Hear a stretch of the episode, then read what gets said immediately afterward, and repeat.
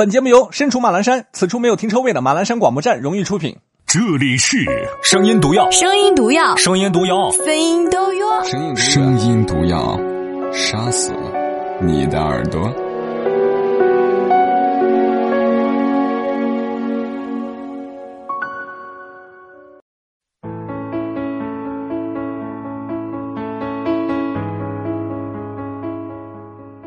晚上好，各位亲爱的陌生人，我是马奔。今天晚上将会是这部长篇故事的最后一集。之前讲到，十二年前，小严叔叔一直在照顾着小小。十二年后，小严叔叔离婚了，而小小总是用一种暗恋的心态在和他交往着。可是小严叔叔究竟怎么想？他们究竟会不会走到一起？今天将会是完结篇。that your dreams came true. Guess you gave everything I didn't give to you. I hate to turn up out of the blue, divided, but I. 自从上次再见之后，他都是这么漫不经心的说着这些话。一开始，我会觉得，因为我不再是个孩子，或许他有些话说的会让我觉得不自在。可是那一刻，我却想，如果能跟小严叔叔在一起就好了，完成我小时候未完成的心愿。那时候晚上远远看着小严叔叔坐在摩托车上的样子，就觉得特别帅。而如今，在这么一个狭小的空间里，他专注看着前面的路，带着安静平和的微笑的时候，我又一次觉得，这才是真正心动的原因吧。他看着我的眼神，时常会流露出认真。让我回想起当年他看着我的目光，虽然那时候我还小，但是仿佛这样的眼神已经在我生命里停住了很多很多年，以至于我可以从那里找到踏实的温暖和安心。我多愁善感的心思一瞬间就浮现了，我仅仅淡淡的嗯了一声，就转头看窗外，想细心感受一下它究竟带给的我是什么。过了几分钟，小严叔叔打破沉默说：“小小。”是不是累了呀？我回头说不累啊。这时候刚好赶上一个红灯，小严叔叔停车，也回头看着我。我那天的头发是散开了，因为我没有什么固定的发型，就是很长很长的头发，随便被我披着。小严叔叔突然就伸手过来，把我的头发往旁边拨了拨。我看你都不说话。旁边的灯光闪在他脸上。我觉得他的语气别样的温柔，眼睛里面藏着一种我以前没有见过的神色，是我多想了吗？也许是我的主观情感导致的幻觉吧。我低了一下头，有点不好意思，也有点不知所措。我也伸手拨了拨我自己的头发，以掩饰略微尴尬的自己。我说：“啊，没呀，刚才唱歌嗓子累了。”估计小严叔叔也听出来了。他停了一下，笑笑，说：“你喜欢唱歌？”绿灯亮了，他继续望着前面的路。我说：“还行吧。”那你还弹钢琴吗？哦，我上初中以后就没再弹过了。你又不是不知道。小燕叔叔说：“我以为你后来还会再弹呢。”我喜欢女孩子弹钢琴的样子。说完，他回头对我笑了。小严叔叔说：“那多可惜啊！你从那么小就开始学。”于是，这样不咸不淡的话题就这么进行下去了。我一路虽然不是那么活跃，但也不至于冷场。小严叔叔还是执意把我送到了楼下才离开。回到家后，我看着盖起来的钢琴，竟然有点想再弹的心情。可是那层绒绒的布，已经很久没被拉起来了。我过去从钢琴凳子下面仅留的几本书里拿出一本，上面还有很多以前老师的笔记。这么多年，我都没再翻开过，可是却因为小严叔叔的话，让我想再次坐在钢琴前，仅仅是因为我想为他弹，就像以前他坐在我旁边陪我上了无数次课那样。第二天上班后，我给小严叔叔打了个电话，实话说，那时候我才发现，我好像自假期以后都没有主动给他打过一次电话。小严叔叔接到的时候也有点意外，以为我有什么事情。我就笑，看来我是真的应该跟他多主动联系才是。我问小严叔叔，晚上可不可以一起吃饭？他答应了。我当时没有想起来，他们比我们晚下班，而小严叔叔也没提，只是说到了给我打电话才让我下去。晚上的时候，他提前十几分钟便在楼下给我打电话，等我下去的时候，他正在车里打电话。一看到他没换衣服，我就跟他开玩笑说：“我不跟你这样去吃饭。”小严叔叔说：“我这可是从单位直接过来的呀。”那时我才反应过来。他还不到下班的时候呢，我就特别不好意思。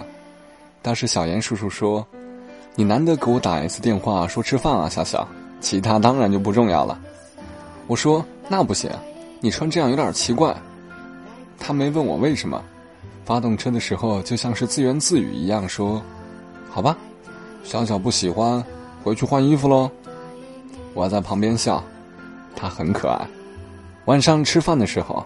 小燕叔叔一如既往的很照顾我，其实我之前可能觉得有点理所当然吧，就像他说的，他习惯照顾我，我也习惯了被他那么照顾。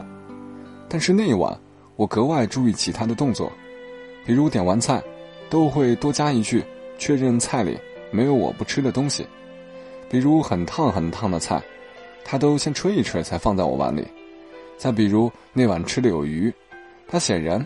会在夹给我之前，把明显的鱼刺儿给剃掉。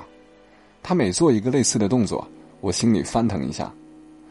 我猜我对他的感情之所以上升的这么快，其实也是因为之前已经有了很深很深的积累吧。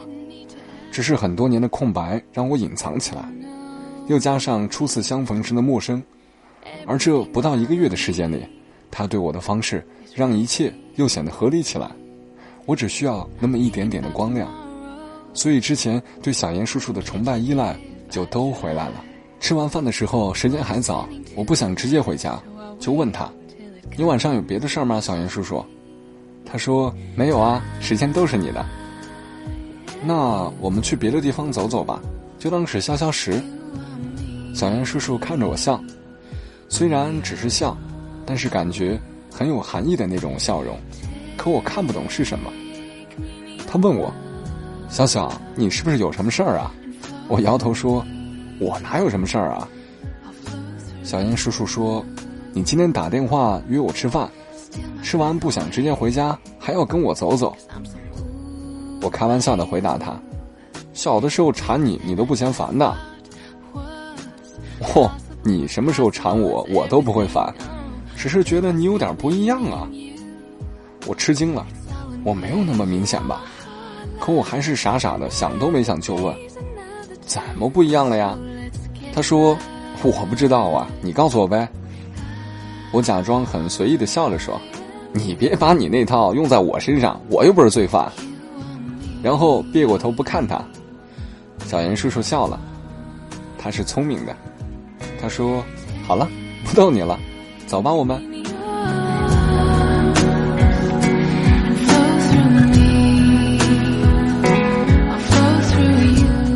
也许是因为晚上有点冷吧，我们去的地方人很少。小云叔叔一个劲儿的问我冷不冷，其实是有点儿，但是还可以忍受的。那个时候我就特别怀念小时候，他骑摩托带我大晚上兜风的感觉。我就说，要是现在还让骑摩托就好了。小严叔叔说，就是，不过现在我也不会让你坐的，太冷了。我说，小时候大冬天下雨我还坐。现在反而怕我冷啊！他回头冲着我笑。小时候你能躲在我衣服后面，现在不行了呀！你知不知道那时候你在我后面睡着的时候，我还得一手扶着你，怕你摔下去。我才不骑摩托车带你，累死了呢！我什么话都说不出来，就是一种很美妙的感觉在心里流淌。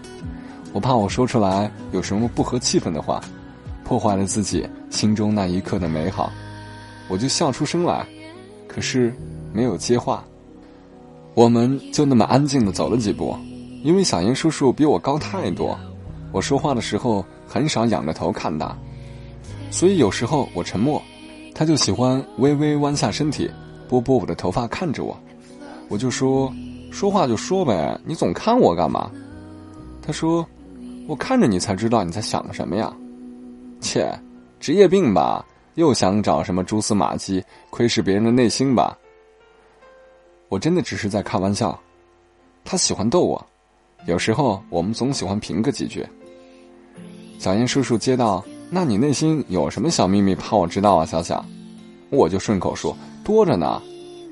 他想也没想的就说也是，那么多年呢，突然就没了刚才玩笑的意味，他的尾音也莫名的有点惆怅的感觉。我赶紧说，那你肯定也有特别多怕我知道的秘密吧，小严叔叔。我带着玩笑的口气。把话题拉回刚才的气氛里，他说：“我还真没。”我就多嘴又加了一句：“真没，骗人吧你就。”谁知道小严叔叔突然有点一本正经的样子说：“其实确实有，你想知道不？”我觉得有点不对劲，依旧嘻嘻哈哈的说：“我才不想知道，肯定特没劲儿。”他就呵呵的笑着说：“那等你想知道了，我才告诉你吧。”我没接话，虚惊一下。小袁叔叔，永远让我猜不透。那天晚上很温柔，很美好，起码我是这么觉得。不知道小严叔叔是不是也是一样的感觉？临分开的时候，竟然有点意犹未尽的心情，所以进门前特地又回头看他一眼，让他回去。小严叔叔站在那儿，直挺挺的，两只手放在裤子的口袋里，说：“赶紧上去吧，小小。”我在他看不见的黑暗里笑笑，很想跑过去抱抱他，准确的说，应该是让他抱抱我。那晚之后，隔了几天，小燕叔叔约我吃饭，说是几个见过的朋友，但那两天我刚好生理期来了，于是就推掉了晚上的饭。小燕叔叔自然的就问原因，我说有点不舒服，下班了想直接回家。我猜到他肯定会继续问哪儿不舒服，果然，就如我所料的问了。我想起小的时候做过的白痴事情，就特别不愿意再提这话题。我说胃痛，哦，胃痛啊，那晚上更要吃点东西了。你跟我们一起吧，吃点清淡的。我拒绝了，说了一堆理由。小袁叔叔听完以后还不甘心，就问：“小小，你真胃痛？”我笑了，说：“真的，胃痛还有真假呀？”他说：“不早上还好好的吗？”嗯，我也不知道，反正突然就痛了。后来他就说：“那我下班前过去接你吧。你要是想去了，跟我一起；不想去了，我直接把你送回家。”我没法再推脱，就答应了。见到他的时候，他居然给我递胃药让我吃，我有点哭笑不得，只是接过来放在包里说：“回家就吃吧。”我把座椅往后调了调，换了姿势，有点侧身。小严叔叔就问：“很不舒服呀，小小？”我点头，但是没忍住自己笑了，因为觉得他以为我是胃痛，就有点傻傻的。也是我不好，他自己小声的嘟囔了一句：“怎么会突然胃痛呢？”我想也没想，就笑着解释了一句：“小严叔叔，其实不是胃痛，是肚子痛了。”结果他也笑出声来：“嗨，不早说，还骗我胃痛。”我没说话，他说：“你看吧。”肯定是小时候那次跟你说话你不听，我瞬间又想起那件有点弱智的事儿。那个时候我真丢人，你赶紧忘了吧。其实我暖心的是，他像我一样记得那么清楚。小严叔叔说：“行，啊忘了，那我现在重新说一遍，不要吃凉的，注意保暖。”虽然再平常、再普通不过的每个人都会说的话。他的语气一贯的柔和，但是我现在听起来，要比当时听起来感动的多。第二天，小严叔叔约我去吃午饭，他觉得食堂的伙食不好，然后送我回公司的时候，突然给了我一个纸袋，里面居然是一盒一盒的红枣，我有点不解，他就说多吃枣补血啊。我长这么大，他是第二个男人告诉我要吃枣，我当时很惊讶，真的很惊讶。我知道他对我好，可是他永远都能做出让我感到更意外和惊喜的事情。我应声接了过来，满心满心的感触，却不知道从哪儿说起。他只是拍了拍我说：“快去上班吧，该迟到的，小小。”我选择沉默，因为再多的语言也表达不出我内心的感受。我抬头看他，不知道小严叔叔能不能从我的眼睛里读出那份爱恋？时间就这么不痛不痒的过去，之间还有很多次吃饭的事儿，总之就是很关心我，我就不一一列举了。过了有一段时间，他打电话问我说：“你现在方便出来吗？”我说：“好啊。”于是见到他之后，是在一个斜对街、有点阴暗的地方，他对我挥挥手，只是停在他面前的是一辆警用的摩托车。远远看到那辆摩托车的时候，其实。已经把我感动坏了，我快速的穿过马路，几乎想要跑起来冲进小严叔叔的怀抱。等我走到他面前的时候，我看到他警服外面还穿了一件那种警察的大衣，手里还拿着另外一件，我就笑了，问他车从哪儿来。他从摩托上下来说：“当然是借的了。上次你说如果现在还能骑摩托车就好，我就问朋友借来了。”我坐在车上之后，缩在大衣里面。直着身子坐着没有动，其实我知道小严叔叔是不应该这么做的。借用警用的摩托本来就有点违反规定，而且我们都没有戴头盔，所以我就把自己藏在大衣里，好像怕被别人看到一样。晚上的风确实很凉，小严叔叔就带着我穿过了一条又一条的街。十三四年前的晚上，还没有那么多繁华和明亮，晚上。还没有如此密集的车流川流不息，我有点鼻酸，鼓了勇气，上前靠在小严叔叔的身上，侧脸贴在他的背上，依旧望着我还来不及看清楚就飞驰而过的灯光。小严叔叔不说话，小时候从后面抱着他的腰时，有时候喜欢把头搭在他的肩膀上跟他讲话。就这样过了几分钟。他突然从侧面摸到我的胳膊，然后顺着抓起我的手，拉过来，环在他的腰上。他握着我的另外一只手，并没有松开。我心里一惊，骤然开始紧张起来。那一刻，我的脑子里又浮现起那首歌，浮现起太多太多的往事。虽然我的记忆太模糊，我禁不住眼眶瞬间就温热了起来。可我不敢立刻就把手收回去，擦掉眼泪，我怕小严叔叔察觉到。风吹干眼泪，新的眼泪又掉下来，脸上的皮肤紧紧的不舒服，眼睛也有点微微的痛。我终究没有忍住，下意识的把右手拿回来，擦去脸上的泪痕，又马上揽在他的腰上。可我大意了，小严叔叔在我把手放回去的时候又握住。直到他覆盖我的手时，才反应过来，我的手背都是湿的。小严叔叔的确察觉到了，他先是停了一下，又用拇指摸了摸。我在后面为自己的粗心笑了，虽然眼睛里满是泪水。车停了，我不动，他坐着叫我，我没有吭声，好像是突然达到了我心情的最顶端一样。越是想要克制，眼泪。就像是追赶一样往外涌。小严叔叔见我没有回答，就起身。我低着头，只好把脸埋在手里。还好衣服够大，我几乎捂住了整个脑袋。小严叔叔过来拉着我的手，说：“让我看看小小。”他的语气很平静。他拉着我的胳膊坐过来，我居然老实的变成侧坐的姿势，面对着小严叔叔。小严叔叔也笑了。他没有继续弯腰寻找我的眼睛，而是直起身子走过来，揽过我的头，让我靠在他的怀里。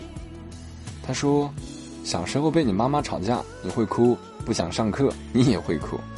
有一次你坐在我腿上，我手里的烟灰不小心掉在你手上，你那么怕疼，当然也哭了，就像现在这样。那次真把我心疼坏了。”他轻轻地揉了揉我的头发，继续说。我是带着你出来玩啊，小小，怎么就哭了呢？我心里想着他刚才说的话，那次烟灰的事情，我完全没有一点印象。但我知道小严叔叔肯定明白我现在为什么哭，只是他没有说出来。他抬起我的头，抹掉我脸上的泪。我看着他认真的脸，我觉得自己很爱他。我突然像是被什么给激了一样，我扭头别过他的手。然后跳下车过去抱住小严叔叔，这一切都发生的太快太快了。别说小严叔叔呆了一下，连我自己都来不及过多的思考，我就这么抱着他不说话。隔了这么久，再一次感受他的怀抱，小严叔叔停了一下，笑出来，两只手搂过来。哎呦，小小，怎么了呀？今天我没有说话。他继续说：“那以后不让你坐摩托了，要不你每次掉眼泪，我怎么过呀？”我在他怀里摇头。小严叔叔说：“还要坐？”我点点头，仍旧不说话。然后他松开手，扳过我的脸看着我，突然，用很轻很轻的语音说：“那以后不能再哭了。”我望着他的眼睛点头，谁都没有再说话。他眼睛里闪烁着无尽的柔情，我可以感觉到那是什么。我知道每个女孩，都能从另外一半的眼睛里看到这些东西。小燕叔叔一直一直的看着我，我恍惚了一下。心跳的出奇的厉害，我突然就把视线离开了，重新靠在他的怀里。我是怕他吻下来。小严叔叔很聪明，也很体贴，他只是在我靠回去的时候双手环了上来，没有过多的语言，没有过多的迟疑。我不知道我为什么要逃避，也许是我没准备好，也许其他什么，我还不清楚的原因。only got you inside my have made me blind.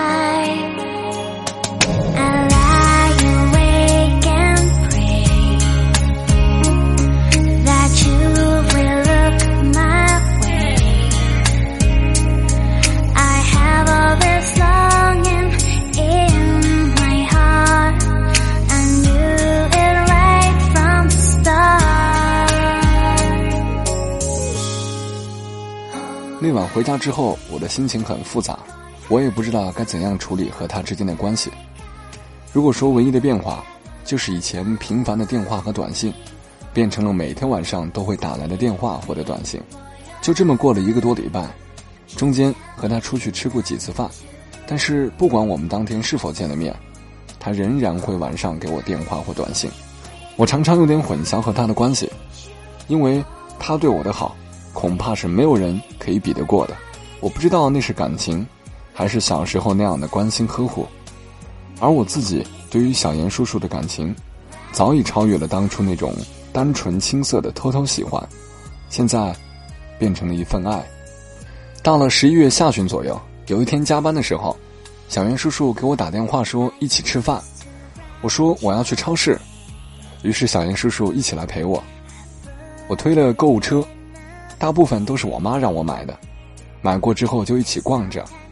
然后我突然指着那个横杆，就是想踩在上面。我说，要是能像小孩一样坐在上面就好了。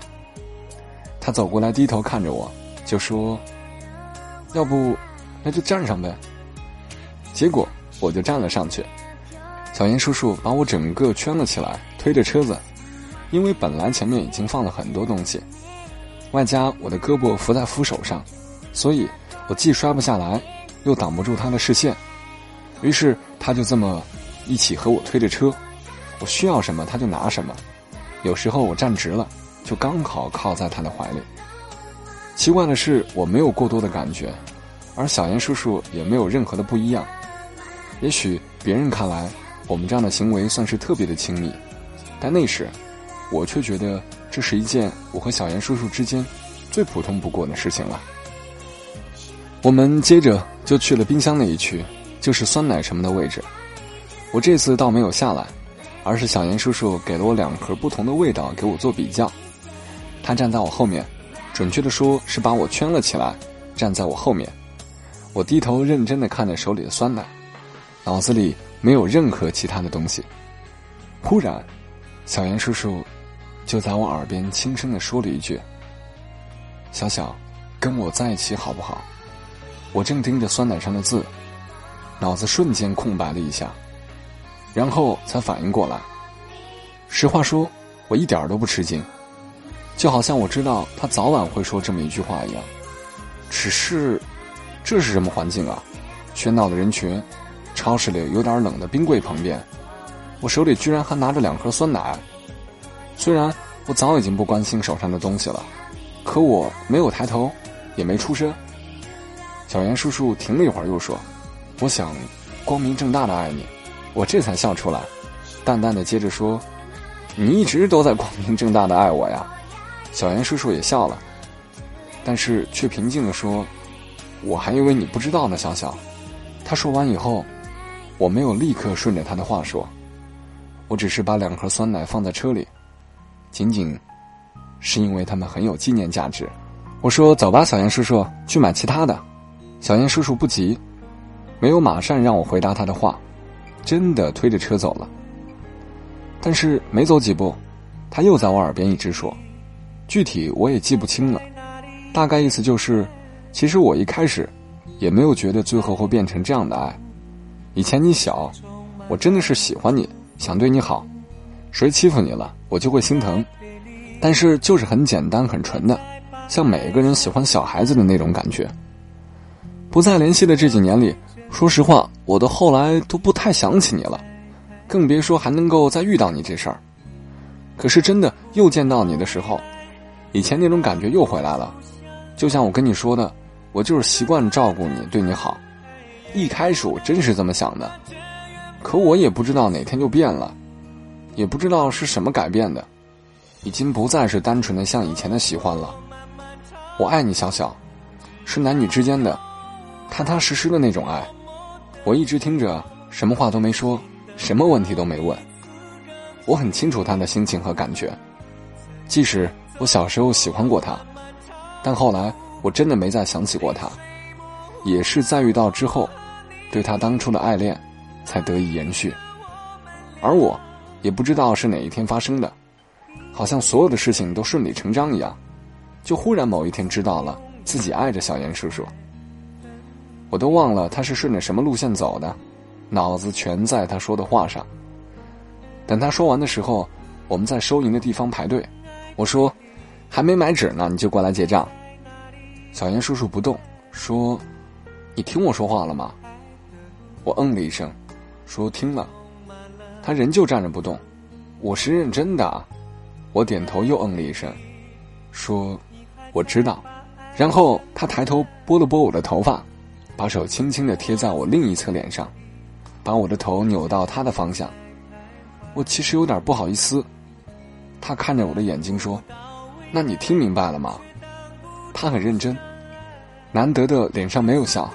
我说我听明白了，他这才拿掉放在我脸上的手，推着我又拐了回去。刚一开始走，他就又问了一遍：“跟我在一起好不好？”我没有犹豫，傻傻的，还是嗯了一声，居然不知道该怎么说下去。我话音刚一落，小严叔叔停了下来，停在买饮料的那一排里。然后探过头亲在了我的脸上，就一下，停了几秒，就若无其事的继续往前走，留下我一个人脸热热的，不知道如何是好。我觉得自己都有点抖了，好像才缓过神儿一样。但是这样的事情又好像特别在我意料之中，完全没有一点惊慌失措的感觉。过了一会儿，我才说：“我也是这么想的。”其实，说完了，我又补了一句。我下来自己走吧，我就是觉得小严叔叔离我那么近，突然就让我有点害羞。他不但没有让我下来，反而把本来握在把手旁边的两只手都挪了过来，覆盖在我的两只手上，笑着说：“你觉得这是你想下就下的呀？”我笑了，好吧，满心都是幸福的感觉。我以为我们应该不会像其他情侣一样有热恋期。毕竟我们曾经那么亲密过，也毕竟这一个多月以来，他对我都很好，我们之间有过肢体上的接触，但是那天晚上楼下还是吻了很长时间，我竟然还是有那种吻不够的心情。接下来的几天，我们还是像所有的恋人一样，恨不得每分每秒都在一起，幸福吗？拥有过爱情的人都知道。该说父母了，我并不是刚在一起就告诉他们的。小严叔叔肯定比我更明白，他就说：“我应该告诉他们，或者他亲自去说。”但我觉得还是让我自己单独跟他们讲。我也不知道为什么会这么说。月底的时候，我才跟父母讲，也不知道是不是跟所有年龄比较大的人在一起，都会有这样的担心。但是，真的，坦白的说，我一点都不担心。说不上原因，是出于对他们以及对我和他们关系的了解。具体的细节我就不多讲了。当我告诉他们我跟小严叔叔在一起的时候，当然他们是吃惊的，但不至于生气和马上否定。我爸只是说了一句：“我知道小严从小就对你好，但是那跟爱情不是一回事儿。你俩都弄清楚了吗？”在我肯定之后，我妈就说：“在感情这种事情上。”很少有父母能拗过孩子的，其实都是为你们好。我们担心顾虑的因素，你一定都知道。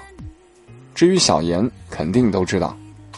但是你俩现在又都不是小孩子，要是真决定了，就试着走一走吧。我猜最大的因素是因为他们一直都知道小严叔叔是个什么样的人，而且也知道他一直对我的好。退一万步来讲，也许他们觉得，就算真的不是爱情。可能跟小严叔叔在一起的我，一定会很幸福。至于他们其他的想法，我就不得而知了。但是看得出，他们并不是百分百的满意和同意。但这就够了，起码不是坏的开始。后来的事情呢，进展有点快，就是我们在一起一个月的那天，他居然跟我求婚了。我也没想到，谁都没想到，方式也很傻，就是我在加班。但是小严叔叔骑着警车来找我，让我意外了一下。然后他骑到局里，接着有另外两个我没见过的警察也骑着摩托跟我一起。问题是三辆警车上的警笛都开着就上路了，他们就在路上那么吵的时候让我嫁给他。后来他说那两个人是真的交警要出现场，他就带着戒指跟着一起来了。我们重新认识到现在也才三个月的时间，时间很短。没有别人那么长的故事可以说。明年年后，小严叔叔就接受很早之前的一个工作调动，还是做刑侦，但是不用出任务。我理解的就是幕后指导。婚期是在明年三月份，虽然还是有点冷，但是理论上算春天嘛，而且也差不多可以说是新的一年。总之后来，我爸妈很开心也很满意，这当然也少不了小严叔叔的努力。我不知道还能说些什么，那就用这首歌做结尾吧。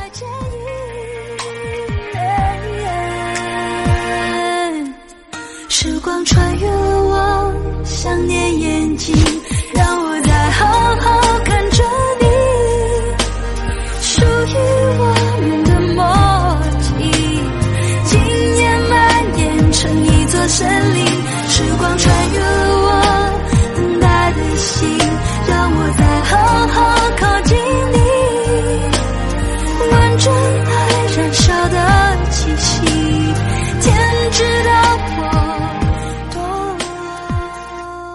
这篇长达三万一千六百一十二字的一个网络上的热帖，总算是播读完了。在播讲的过程当中，对稿件略微的做了一些修改。所有暗恋过的人，或者说在爱情当中用心去守候过的人。应该能够感受到这种十二年前的青涩爱恋，到十二年后的成人之间的爱情，这一步的跨越，说简单也难，说难也简单。祝福每一个听故事的人，都能够有一个不错的未来，有一个不错的伴侣。我是马老师，今晚就这样。更多好内容，可以把你喜欢的文字发送到我的公众微信账号“声音礼物”。下周晚上十点半，我们再会吧。各位亲爱的陌生人，晚安。